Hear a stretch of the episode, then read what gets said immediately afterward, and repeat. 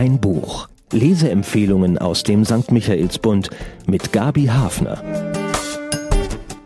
Mein Buch diese Woche stammt von einer Autorin, die Frauen ins Zentrum ihres Schreibens stellt und zugleich so wach und klar auf die gesamte Gesellschaft blickt, dass ihre Bücher bisher immer wie ein Paukenschlag wirkten. Mich hat sie noch nie enttäuscht, die französisch-marokkanische Autorin Leila Slimani. Und selten hatte ich so große Lust für diesen Podcast, einen um den anderen Satz einfach zu zitieren, wie aus ihrem neuen Roman Das Land der anderen den die Autorin am Schnittpunkt gleich mehrere Konfliktlinien angesiedelt hat. Mathilde und Amin, ein junges Paar aus unterschiedlichen Nationen und Kulturen, das sich in einer historischen Umbruchssituation mühsam eine Existenz erschuftet und eine Familie gründet. Rassismus, Diskriminierung, Kolonialismus, Frauenverachtung. Daran hat Mathilde nicht gedacht, als sie sich für die Heirat mit Amin entschied. Sie hätte wohl auch kaum einen Begriff dafür gehabt. Aber sie erfährt es nun jeden Tag unter der Sonne Nordmarokkos. Nicht nur der Boden, von dem das Paar sich ernähren will, scheint nur aus Felsen zu bestehen. Auch die gesellschaftlichen Umstände sind schwierig und der Unabhängigkeitskampf der marokkanischen Nationalisten gegen die Kolonialmacht Frankreich bringt neue Unsicherheiten die Handlung. Wird mir das alles eines Tages vertraut sein? fragt sich Mathilde, als ihr Mann sie von der Hafenstadt in seine Heimatstadt Meknes bringt und wieder, als sie zum ersten Mal das kleine Landgut besucht, das Amins Vater ihm vererbt hat. Immer karger wird die Landschaft mit jedem Kilometer Entfernung von der Stadt in Richtung Atlasgebirge. Mathilde wird übel von den schlechten Straßen und vielleicht auch ein bisschen wegen der überwältigenden Fremdheit. Bisher konnte sie die Konfrontation mit der neuen Umgebung in der Geborgenheit des Altstadthauses von Amins Familie unter der achtsamen Fürsorge ihrer Schwiegermutter verarbeiten. Nun wird es ernst. Die Hitze und im Winter die unbarmherzige Kälte eines Steinhauses, der Schmutz, die Grobheit im Umgang, die Existenzsorgen, die ihren Mann gefangen nehmen. Anfangs weint Mathilde ständig, und das kann ihr Mann nun inzwischen nicht mehr charmant finden. Vielleicht sollte Frau eben doch nicht gleich eine Ehe mit einem Soldaten aus Marokko eingehen, nur um der Langeweile zu Hause zu entkommen. Und genau in diesem Moment begriff sie, dass sie eine Fremde war.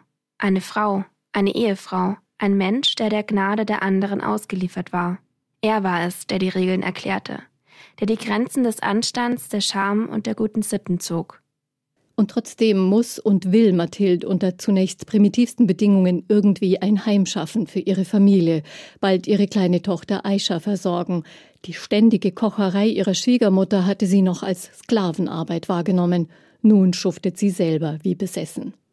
In der Gesellschaft sind beide Außenseiter. Mathilde als Französin und Frau bei den Marokkanern.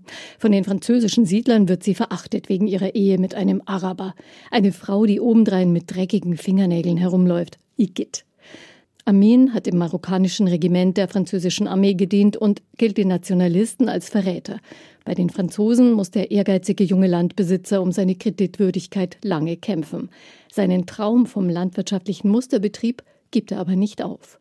Als Mathildes Vater stirbt, spürt sie zum ersten Mal Sehnsucht nach dem Elternhaus und reist ins Elsass. Dort steht sie mit ihrem exotischen Leben im Mittelpunkt.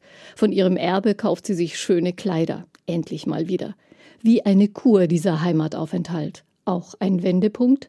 Was, wenn sie einfach bliebe? Ihre beiden Kinder auf der Farm warten sehnsüchtig auf Mathilde und sie werden nicht enttäuscht. Sie gibt alles, um das schlichte Haus auf dem Hügel zu einem echten Heim für ihre Kinder zu machen. Die Kinder sind ihre Wurzeln, die sie an dieses Land fesseln, heißt es. Aber dann entdeckt Mathilde noch eine andere große Aufgabe für sich, für die sie endlich Anerkennung bekommt und zu neuer Stärke findet. Eine tolle Person, diese riesengroße blonde Frau mit der weißen Haut und den geschwollenen Füßen. Doch neben ihr gibt es noch andere heimliche Heldinnen. Aisha, die Tochter des Paars, begabt und intelligent, aber in ihrer katholischen französischen Mädchenschule einsam, als sei sie auf dem falschen Planeten gelandet und mit ihren hellblonden, kraus abstehenden Haaren schon auf den ersten Blick als Außenseiterin zu erkennen. Und ihre Mutter weiß nicht einmal, wie man diese Haartracht so pflegt, dass sie sich zu hübschen Kringellöckchen legt, und noch viel weniger ahnt sie, wie einsam dieses Kind ist. Wo ist ihre Heimat? Oder Selma, Amins junge Schwester, die eine Zeit ohne einen brüderlichen Freiheitswächter weidlich ausnützt und einen bitterhohen Preis zahlen muss für einige kurze Monate der Freiheit. Wird sich für die Frauen im Land etwas ändern? Was verlangt der Unabhängigkeitskampf der Familie noch ab? Die Autorin Der französisch-marokkanischen Autorin Leila Slimani gehört inzwischen eine der gewichtigen literarischen Stimmen in Frankreich. Ich komme aus Rabat und lebe in Paris. So einfach beschreibt sie selbst ihre nationale Identität. Slimani wurde 1981 geboren und wuchs in Rabat auf. Ihre Mutter kommt aus dem Elsass. Mit 18 ging Slimani nach Paris und studierte an der Elite-Universität Sciences Po. Ihre Bücher, Romane wie Essaybände sind internationale Bestseller. Sie lebt mit ihrer Familie in Paris und ist generell der Ansicht, dass viel zu viel Gewese gemacht wird um die Autoren. Bücher sollten anonym erscheinen, findet sie. Und dann könne man ja nachsehen, ob ein Mann oder eine Frau es geschrieben hat, ein dicker oder ein dünner Mensch. Zurück zum Buch also. Spannungsfaktor. Leila Slimani setzte in ihren bisherigen Romanen meist eine Protagonistin unter große Belastung und ließ die Situation eskalieren. Dadurch erzeugt sie eine unterschwellige Spannung, der man sich nicht entziehen kann. In diesem Fall einer politischen Umbruchssituation trifft die Ausnahmesituation eigentlich alle Beteiligten. Von der Fokussierung auf eine Person gelangt Slimani im Land der anderen zu einem weitergespannten Gesellschaftspanorama, ohne dass ihre Figuren an Authentizität und Kraft verlieren.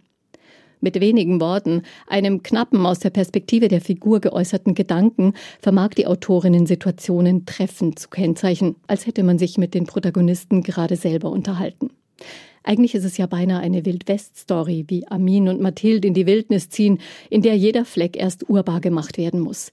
Werden sie es schaffen? Wie wird sich die Beziehung entwickeln? Wird Mathilde überhaupt durchhalten, den Kopf oben behalten oder resignieren?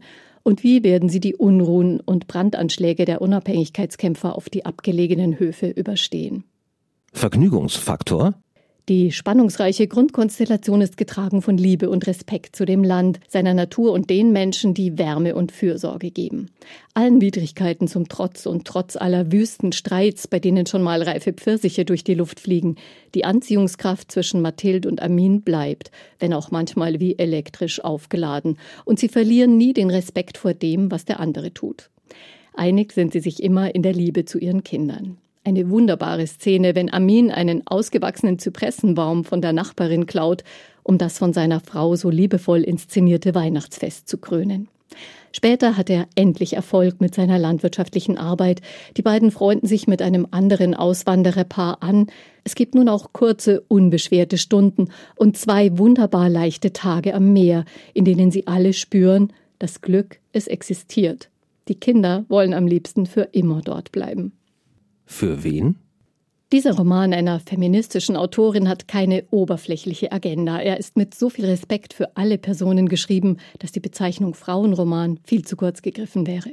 Für alle Menschen, die gern im Respekt vor anderen leben möchten, alle Familienmenschen, alle, die Kinder haben und alle Liebhaberinnen einer unprätentiösen, natürlich eleganten Erzählweise. Zahlen, Daten, Fakten.